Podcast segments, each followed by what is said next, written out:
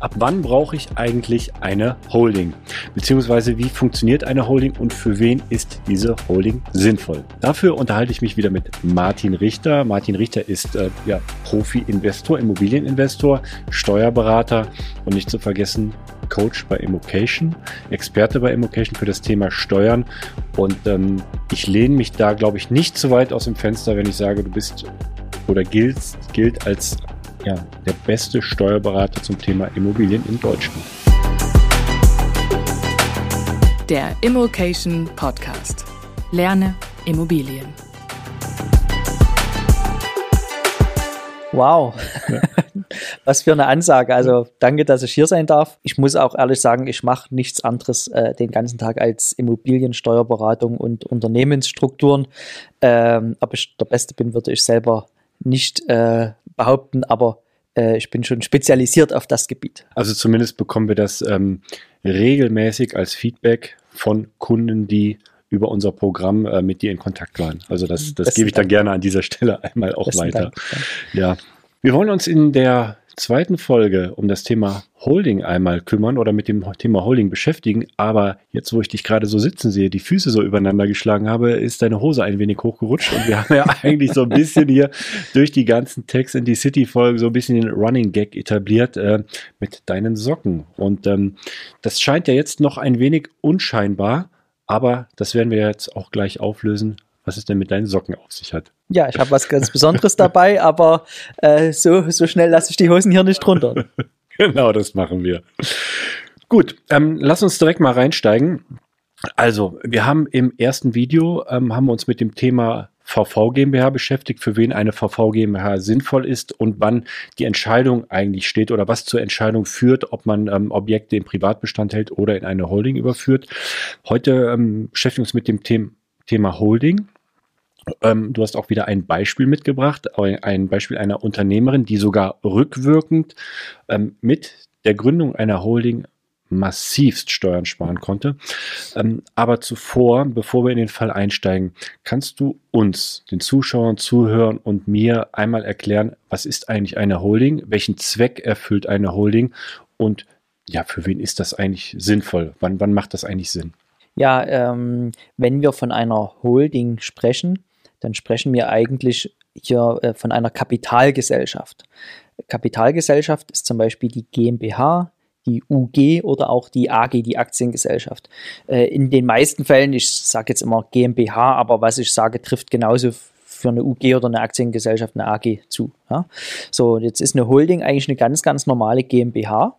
Wir nennen sie nur Holding, weil sie den Zweck hat, andere Beteiligung zu halten man geht daher nicht zum Notar und sagt, ich möchte eine Holding gründen, sondern man geht zum Notar und sagt, lieber Notar, ich möchte bitte eine GmbH gründen. Wenn der Notar dann fragt, was ist der Gesellschaftszweck, dann sage ich, Halten von gesellschaftsrechtlichen Beteiligungen. So äh, könnte das aussehen im Vergleich zu der VV GmbH, da wäre der Gesellschaftszweck das Halten von Immobilien. Ja. Und in dem Falle das Halten von Beteiligung. Genau. Und damit ist es aber noch keine Holding mit dem Gesellschaftszweck, weil der Begriff impliziert ja ein tatsächliches Doing der Gesellschaft. Ja? Und wenn ich also eine Holding haben möchte, dann wird sie nicht allein durch den Gesellschaftszweck zur Holding, sondern dann spätestens, wenn sie die erste Tochtergesellschaft dann auch hat. Das bedeutet, wir haben äh, in der Holdingstruktur haben wir ganz oben die natürliche Person, du oder ich, als Anteilseigner der Holding. Unten drunter ist die Holding, die GmbH halt, die im Grunde genommen leer ist. Und darunter ist dann unter der Holding noch eine Tochtergesellschaft, wo entweder Immobilien drin sind oder operatives Geschäft. Also zum Beispiel drunter eine VV GmbH. Ja. Als, als eine Tochter. Ja. Mhm. Gut. Ähm, wir kommen gleich aufs Beispiel. Da haben wir eine Unternehmerin, für die ist das sinnvoll, diese Holdingstruktur einzuführen. Mhm. Aber kannst du es einmal vorher abgrenzen? Ähm, für wen ist das grundsätzlich überhaupt äh, denkbar, in solchen Strukturen zu denken? Wir haben uns ja im ersten Video über diese beiden Brüder unterhalten, die eine VV GmbH gegründet haben. Da war jetzt ja noch keine Holding mit im Spiel. Mhm. Jetzt schauen wir uns das Ganze an. Ähm, bevor wir jetzt ins Beispiel gehen, einmal kurz einordnen, ähm, für wen ist das eigentlich geeignet oder wer sollte sich Gedanken über so ein Konstrukt machen? Wir haben bei der Holding zwei äh, mögliche Komponenten, die zu einer Holdingstruktur raten würden. Der erste Grund ist ein Haftungsthema, das ist also kein steuerliches Thema, sondern ein zivilrechtliches Thema. Wenn ich einen operativen Betrieb habe, der einer gewissen Haftung unterliegt, zum Beispiel eine Beraterhaftung beim Steuerberater oder eine Gewährleistungshaftung beim Bauträger. Oder ich habe viel Personal, was ja auch immer, fällt jemand ein Ziegel auf dem Fuß und dann haftet man dafür und so weiter. Ja? Wenn ich also Haftungsthemen habe, dann kann ich ja nicht das Geld in meiner operativen GmbH lassen, denn die GmbH haftet ja mit ihrem gesamten Vermögen. Dann ist immer gut, ich packe oben drüber eine Holding, denn wir haben ja in der letzten Folge besprochen, wenn ich mir aus meiner normalen GmbH privat Geld ausschütte, habe ich so 25% Steuersatz. Schütte ich aber das Geld in meine Holding aus, bringe ich dort also bringe ich es dort in Sicherheit, sage ich mal, weil es von dem operativen Geschäft getrennt ist. Ich bringe es in die Holding und zahle aber auf diese Ausschüttung nur 1,5% Steuern. Das nennt sich das sogenannte Schachtelprivileg. Das haben immer Kapitalgesellschaften untereinander. Die müssen gar keine Holding sein, aber wenn eine GmbH eine andere GmbH ausschüttet äh, und die Beteiligungsquote einen bestimmten Prozentsatz überschritten hat, dann habe ich immer dieses Schachtelprivileg und in der Holding nur 1,5% Also der erste Aspekt ist eigentlich ein Haftungsthema. Der zweite Aspekt, der spielt in die ganz wichtige Exit-Strategie hinein. Dieses Schachtelprivileg sorgt auch dafür, dass meine Holding GmbH ihre Tochter GmbH auch mehr oder weniger steuerfrei verkaufen kann mit diesen 1,5 Prozent. Und äh, das ist natürlich als Exit-Strategie genial. Stell dir jetzt einfach mal vor, du baust in drei, vier Jahren ein sehr großes Immobilienportfolio auf indem du eine Holding hast und unten drunter eine Tochtergesellschaft. In diese Tochtergesellschaft packst du drei, vier, fünf, sechs, sieben Mehrfamilienhäuser und äh, nach vier, fünf Jahren, du musst nicht zehn Jahre warten, kannst du diese gesamte Gesellschaft steuerfrei verkaufen. Das ist doch äh, der Wahnsinn. Ne? So, und das ist der zweite Aspekt, warum so eine Holding sinnvoll ist, weil ich dann im Rahmen eines Share Deals steuerfrei verkaufen kann ich, ich, ich schmunzel gerade, du, du, verzauberst mich gerade mit dieser Steuermagie.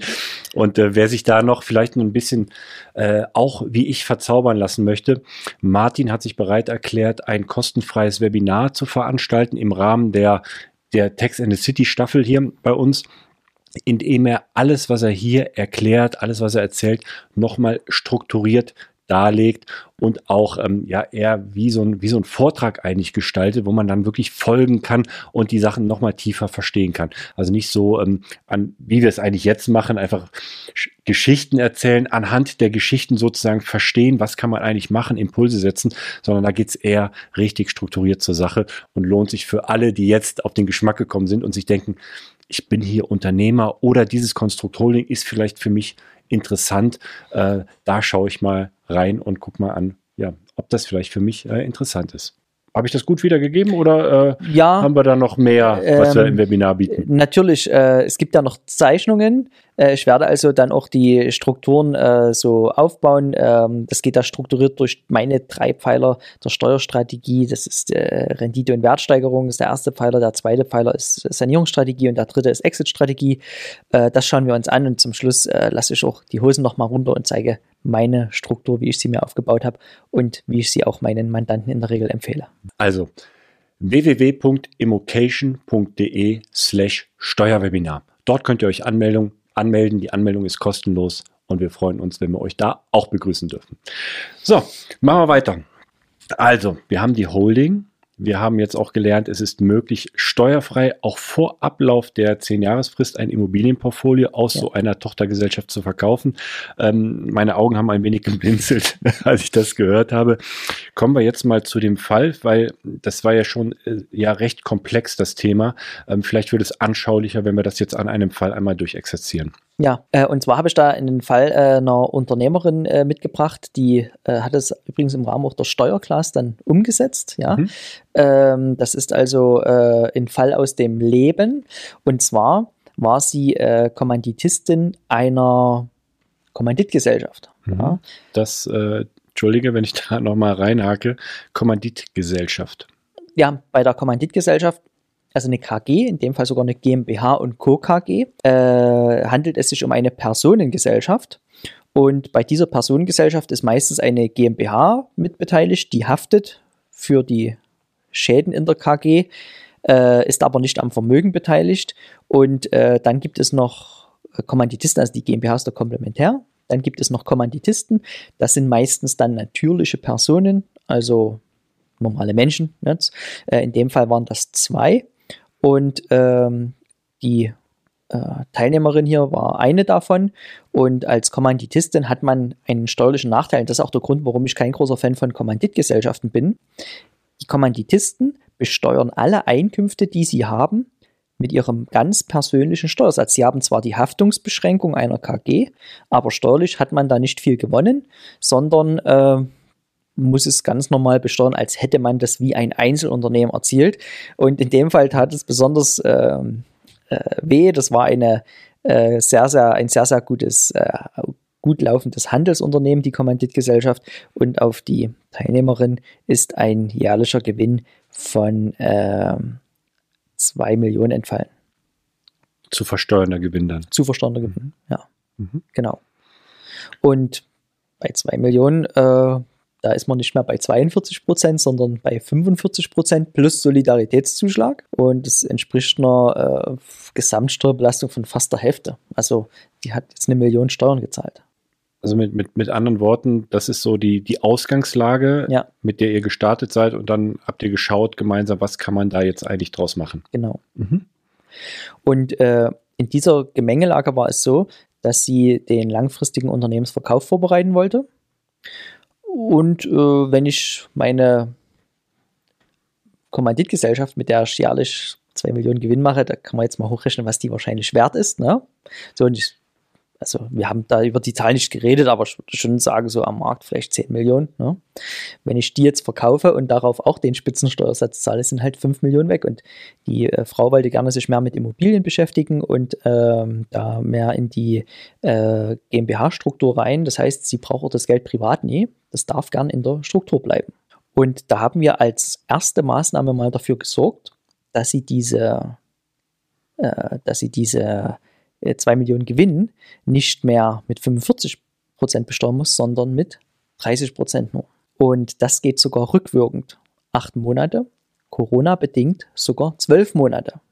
Das heißt, indem wir ihren Kommanditanteil quasi im Rahmen der Gründung in eine GmbH eingelegt haben äh, und das rückwirkend für ein Jahr gemacht haben, bedeutet das, auf die 2 Millionen Gewinn, die sie erzielt hat, hat sie nicht mehr eine Million Steuern gezahlt, sondern nur noch 30 Prozent davon, also 600.000 Euro Steuern, die die GmbH dann an ihrer Stadt gezahlt hat. Das heißt, wir haben jetzt, wir sind jetzt hergekommen, müsst ihr euch vorstellen, im Dezember sind wir hergegangen und haben ge gesagt, wir tun jetzt so, als würde nicht mehr sie diesen Gewinnanteil bekommen, sondern rückwirkend ab Januar die GmbH.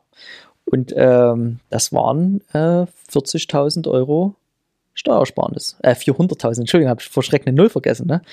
Äh, 400.000 Euro Steuersparnis mit einem Notartermin. Hm.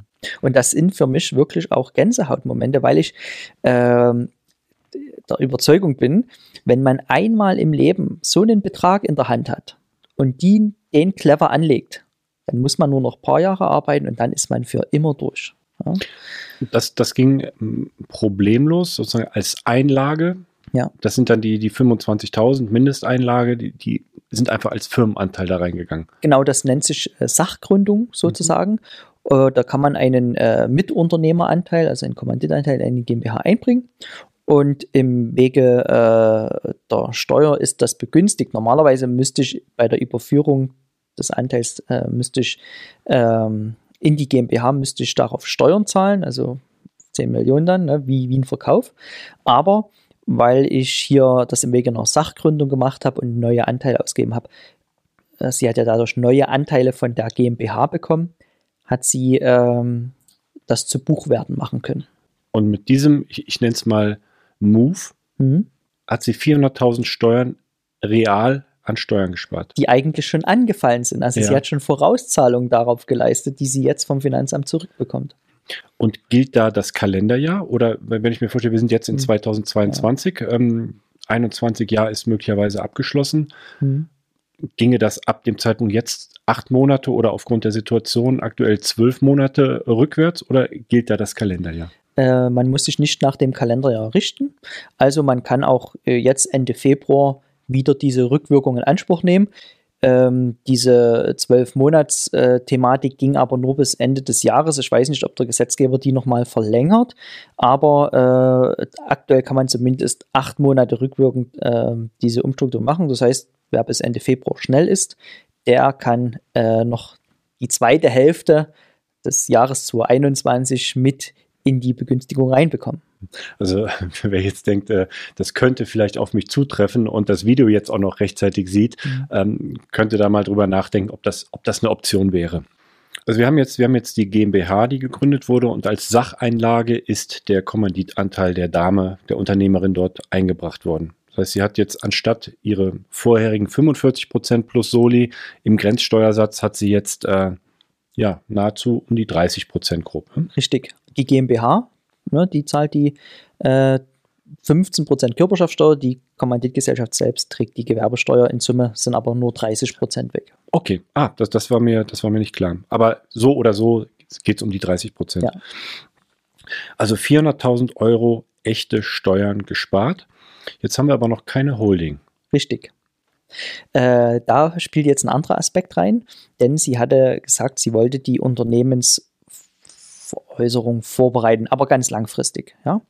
Und jetzt ähm, gibt es ja zwei Möglichkeiten der Unternehmensveräußerung. Es gibt den Asset Deal, dann verkauft sie den Kommanditanteil. Auch das würde hier nur 30 Prozent äh, Steuerlast auslösen, also für ihre Gesellschaft selbst nur 15 Prozent. Weil sie die GmbH jetzt schon gegründet hat. Ja. Mhm.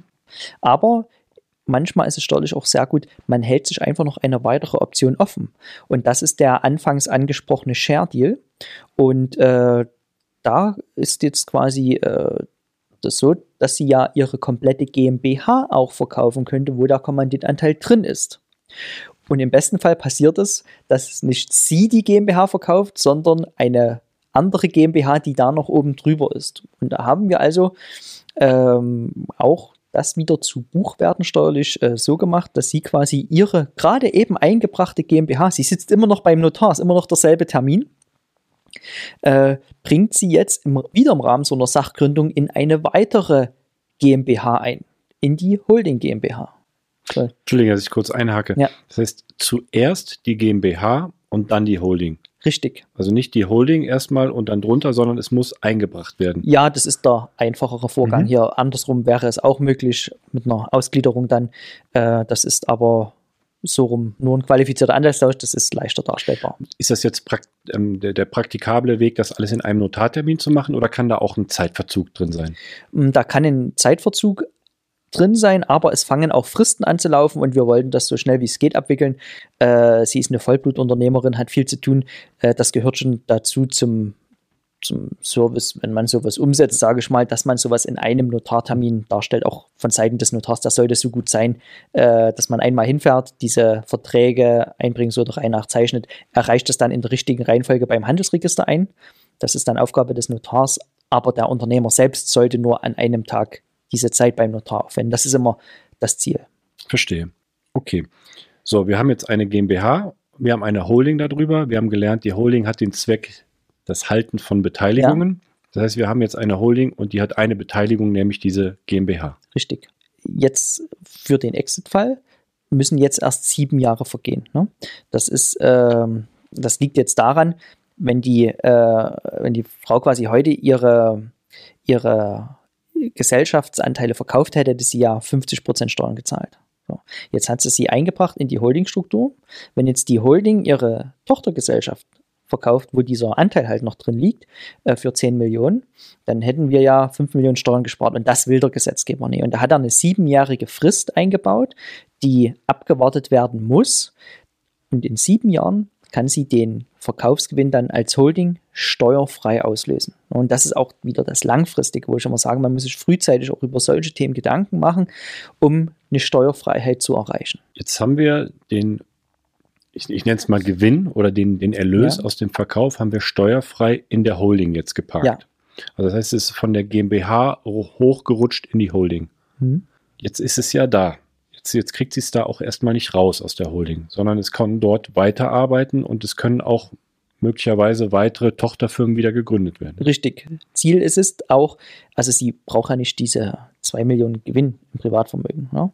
Äh, Ziel ist es halt, dass das ja erstmal in die Gesellschaft fließt mit nur 30 Prozent, von dort dann quasi mit 1,5 Prozent in die Holding weitergeleitet wird und äh, dort die Holding, die soll ja immer so ein bisschen als äh, Spardose, als Kapitalsammelstelle dienen, von dort dann als Gesellschafterdarlehen in Tochtergesellschaften gegeben werden, um Immobilieninvestments anzufinanzieren oder den Eigenkapitalanteil dazu äh, zur Verfügung zu stellen. Und diese weiteren Gesellschaften, die können dann jederzeit irgendwann dazu gegründet werden. Da gründet die Holding dann neue Gesellschaften. Genau. Und übrigens für gegründete Gesellschaften gilt diese sieben Jahresfrist nicht. Mhm. Die gilt nur für eingebrachte Gesellschaften. Du kannst also auch als Holding hm, heute eine Gesellschaft gründen, packst dort fünf, sechs Immobilien rein, die du günstig eingekauft hast und verkaufst nach ein paar Monaten steuerfrei zu einem höheren Preis weiter. Ich muss gerade, ich, ich komme gerade nicht mit. Also wir haben, wir haben, ich fasse es nochmal ja, zusammen. Ja. Wir, haben, wir haben die GmbH, da sind die Kommanditanteile drin. Ja. Wir haben die Holding oben drüber. In sieben Jahren wird der Gewinn sozusagen ausgelöst, so hast du es genannt. Geht in die Holding rein. Die Holding kann jetzt neue Gesellschaften gründen. Mhm. Die können wir mit Immobilien bestücken. Ja. Und diese Immobilien kann ich vor Ablauf einer Frist, im Privaten wäre es halt diese zehn Jahre, äh, kann ich im Vorfeld schon steuerfrei verkaufen. Ja, genau. Aber nicht die Immobilien als solche, sondern die Gesellschaft, wo die Immobilien drin sind. Ich wollte nur, äh, ich bin nur der eingehakt, weil du sagtest, nach sieben Jahren, nach dem Verkaufsgewinn, kann die Holding dann ja mit dem Geld arbeiten. Aber sie kriegt ja laufend schon diese 2 Millionen Gewinnanteil an sich, wo sie nicht mehr die Hälfte abgeben muss an den Staat, sondern nur noch 30 Prozent. Auch das ist ja schon eine erhebliche Liquidität, die dort von Anfang an in der Holdingstruktur genutzt werden kann. Ich, ich habe ich hab gerade nachgefragt, weil ähm, ich muss wirklich nachdenken, um ja. folgen zu können. Der Sinn und Zweck in diesem Beispiel war jetzt vorrangig der Verkauf. Also die Holding wurde gegründet, ja. damit der Verkauf steuerlich optimiert über die Bühne gehen kann das äh, kann ich an der Stelle noch nicht versprechen. Es kommt ja darauf an, will ein Käufer diesen Kommanditanteil überhaupt in der GmbH kaufen? Oder möchte er es im Asset Deal rauskaufen? Also diese Holdingstruktur war jetzt im Grunde genommen nur, um eine weitere Option zu schaffen, um in sieben Jahren steuerfrei verkaufen zu können. Der eigentliche Move war die Einbringung des Anteils in die GmbH, um von 45 auf 30 Prozent runterzukommen. Und rückwirkend einmal 400.000 Euro genau. mehr auf dem Konto zu haben, ja. Ja, gerade ähm, äh, vielleicht zu der Holding nochmal, wenn man so eine reine Holding hat, da fragt man sich, okay, was ist mein Investment jetzt dafür für diese zusätzliche Gesellschaft? So eine wirklich leere Holding, die nur Beteiligung hält, müssen wir jetzt mal überlegen, was ist dort buchhalterisch für ein Aufwand dahinter? Das sind zwölfmal Kontoführungsgebühren, und vielleicht im besten Fall einmal eine Gewinnausschüttung pro Jahr, die dort hochgeht.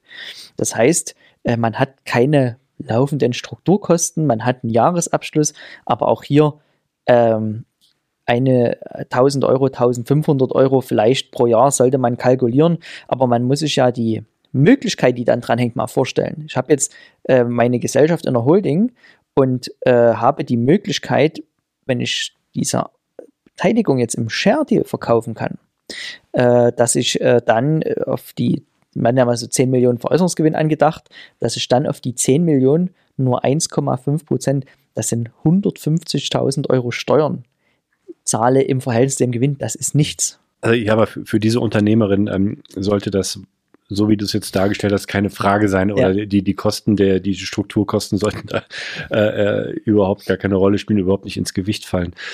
Jetzt ähm, haben wir jetzt natürlich hier einen, einen Fall einer Unternehmerin. Das ja. gilt auch für, ja, für, für Unternehmer, die ab einem gewissen, wo würdest du sagen, ab, ab welchem Gewinn ähm, sollte man überlegen, ob man da rückwirkend was machen kann vielleicht?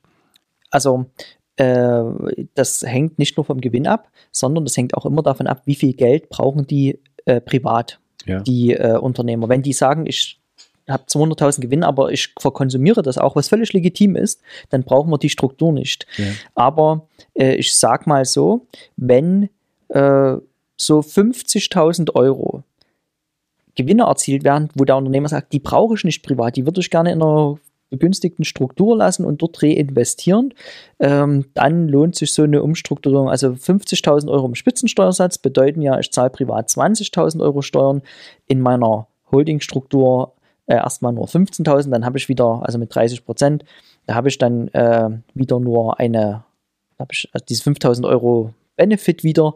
Das ist sowas, wo man dann über so eine Struktur nachdenken sollte. Plus die rückwirkende Steuererstattung. Genau, ne? das ist mhm. immer noch eine gute Sache. Mhm. Jetzt ähm, haben wir natürlich auch viele Zuschauer und Zuhörer, die Angestellte sind. Ja.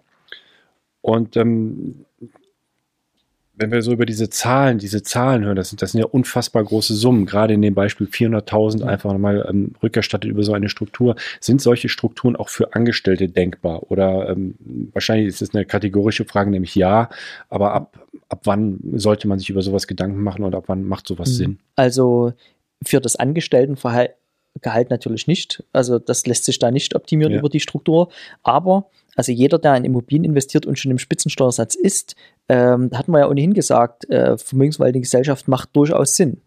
Und äh, wer dann die, das Exit-Szenario hat und sagt, ich möchte mal, also ich möchte in einer Gesellschaft mehrere Wohnimmobilien aufbauen, entwickeln und die mal im Ganzen verkaufen, da ist eigentlich die Holding nur ein kleines Investment für den steuerlichen Benefit, den man dadurch erlangen kann. Also jeder, der so sagt, äh, drei, vier, fünf Mehrfamilienhäuser sind für mich durchaus denkbar und ich will die auch nicht für alle Zeiten halten, sondern ich plane schon, die zu entwickeln und zu veräußern. Ähm, da könnte die, diese einfache kleine Holding, die ja auch eine UG sein kann, die könnte zu so einem großen steuerlichen äh, Benefit werden, dass ich äh, das nicht ausschließen würde, auch als Angestellter. Es gibt ja viele Angestellte, die auch mehrere Mehrfamilienhäuser haben und wer dann halt mit diesen Mehrfamilienhäusern in die Struktur geht, der sollte, wenn das in die sogenannte Exit-Strategie passt, auch diese, diese Komponente mit in Erwägung ziehen. Das wäre also für, für Angestellte, wäre es eher zukunftsweisend, welche ja. Strategie habe ich, aber rückwirkend lässt sich da wahrscheinlich nichts dann machen. Das nicht, nein. Mhm. Also man kann nur Unternehmungen rückwirkend einbringen in äh, so eine Struktur.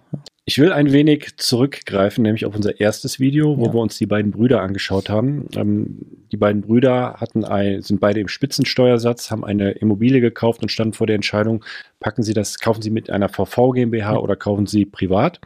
Äh, wir haben diesen Fall ausgearbeitet. Am Ende sind wir dazu gekommen, sie kaufen in einer VV GmbH. Die beiden haben jetzt keine Holding, sondern sie haben eine VV GmbH. Ja. Ähm, wir sind jetzt zwar im, im, zweiten Video und wir beschäftigen uns mit der Holding. Ich möchte diesen Fall nur gerne nochmal rausholen aus der Tasche. Ähm, warum haben die beiden keine Holding? Also wo grenzt man das ab? Holding ja, Holding nein? Das haben wir besprochen in dem Fall. Und ähm, ich habe ja gesagt, das war bei denen eine Off-Market-Immobilie.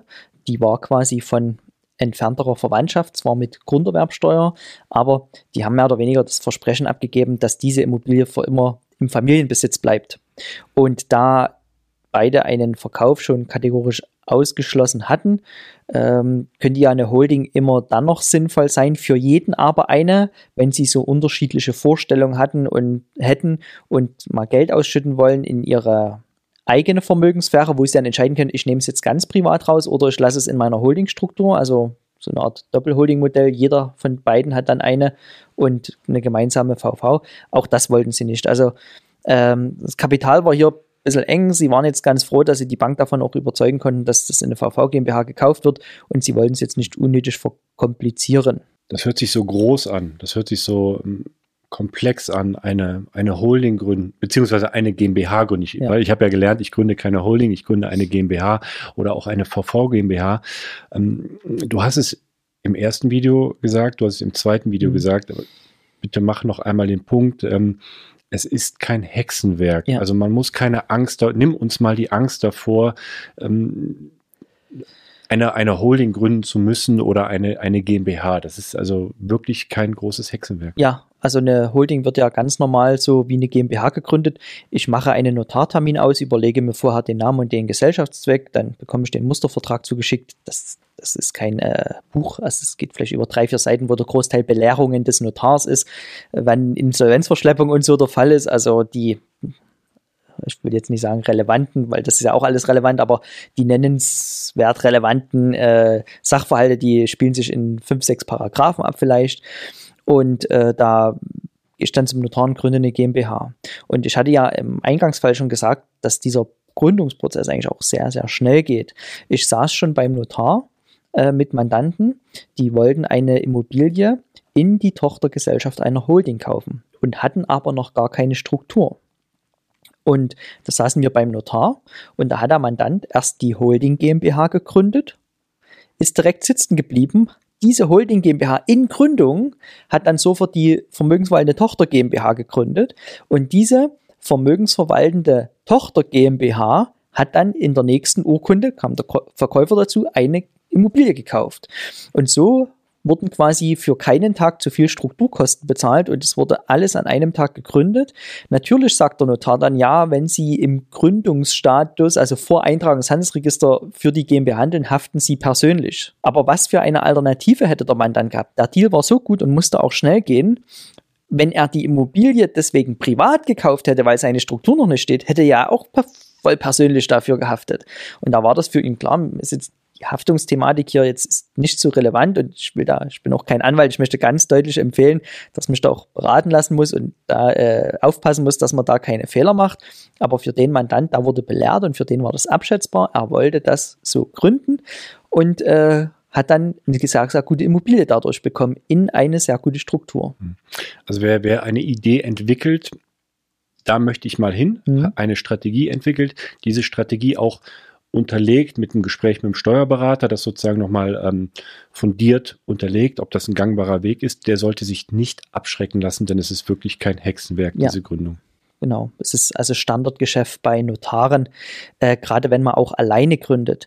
Da, da werde ich manchmal gefragt, brauche ich denn da noch einen Anwalt, der mir die Verträge entwirft? Aber wer soll mich verklagen, wenn ich hundertprozentiger Gesellschafter bin? Und der Notar greift dann seine, seine Schublade, zieht den Mustervertrag für eine GmbH-Gründung raus und äh, füllt dort den Lückentext aus, was Gesellschaftszweck und Gründer betrifft. Also ohne jetzt die Arbeit der Notare da schlecht zu reden. So stelle ich mir das als Laie natürlich vor. Ich werde natürlich, die Notare haben sehr viel Aufwand damit. Ja, ich bin, ähm, du, du, merkst es, also ich, ich, ich frage und frage, bin, bin so froh, das jetzt aus erster Hand einfach erfahren zu dürfen. Ich werde heute Abend ähm, auch bei mir mal tief reinsteigen und mal, mir mal Überlegungen machen, ähm, ob ich an der einen oder anderen Stelle vielleicht eine Optimierung machen kann. Das freut mich. Ja, und wer jetzt noch nicht genug von Martin hat, es gibt eine weitere Folge, in der befassen wir uns mit dem Thema Schaukel, denn wir schaukeln ein wenig. Äh, es gibt da ein, ja, ein, ein, ein Spezialwort, das ist die Ehegattenschaukel, die schauen wir uns im Speziellen nochmal an, denn hier gibt es eine Besonderheit, wie Ehegatten oder Menschen in gerader Linie ähm, wirklich steuerbegünstigt Immobilien von A nach B übertragen können. Und äh, wer dann immer noch nicht genug hat, Martin hat sich bereit erklärt, ein kostenloses Webinar noch zu veranstalten, in dem wir durch die ganzen Themen nochmal strukturiert durchführen. Anmelden könnt ihr euch unter immocation.de slash Steuerwebinar. Das Webinar ist kostenlos, Martin. Äh, ich glaube, du freust dich genau wie wir, wenn wir das Ganze nochmal ein bisschen strukturierter äh, im Webinar unseren Teilnehmern nochmal vorführen dürfen. Auf jeden Fall, da gibt es steuerlich nochmal richtig was auf die Ohren. Ne? Seid dabei. Ansonsten, wir sehen uns im nächsten Video.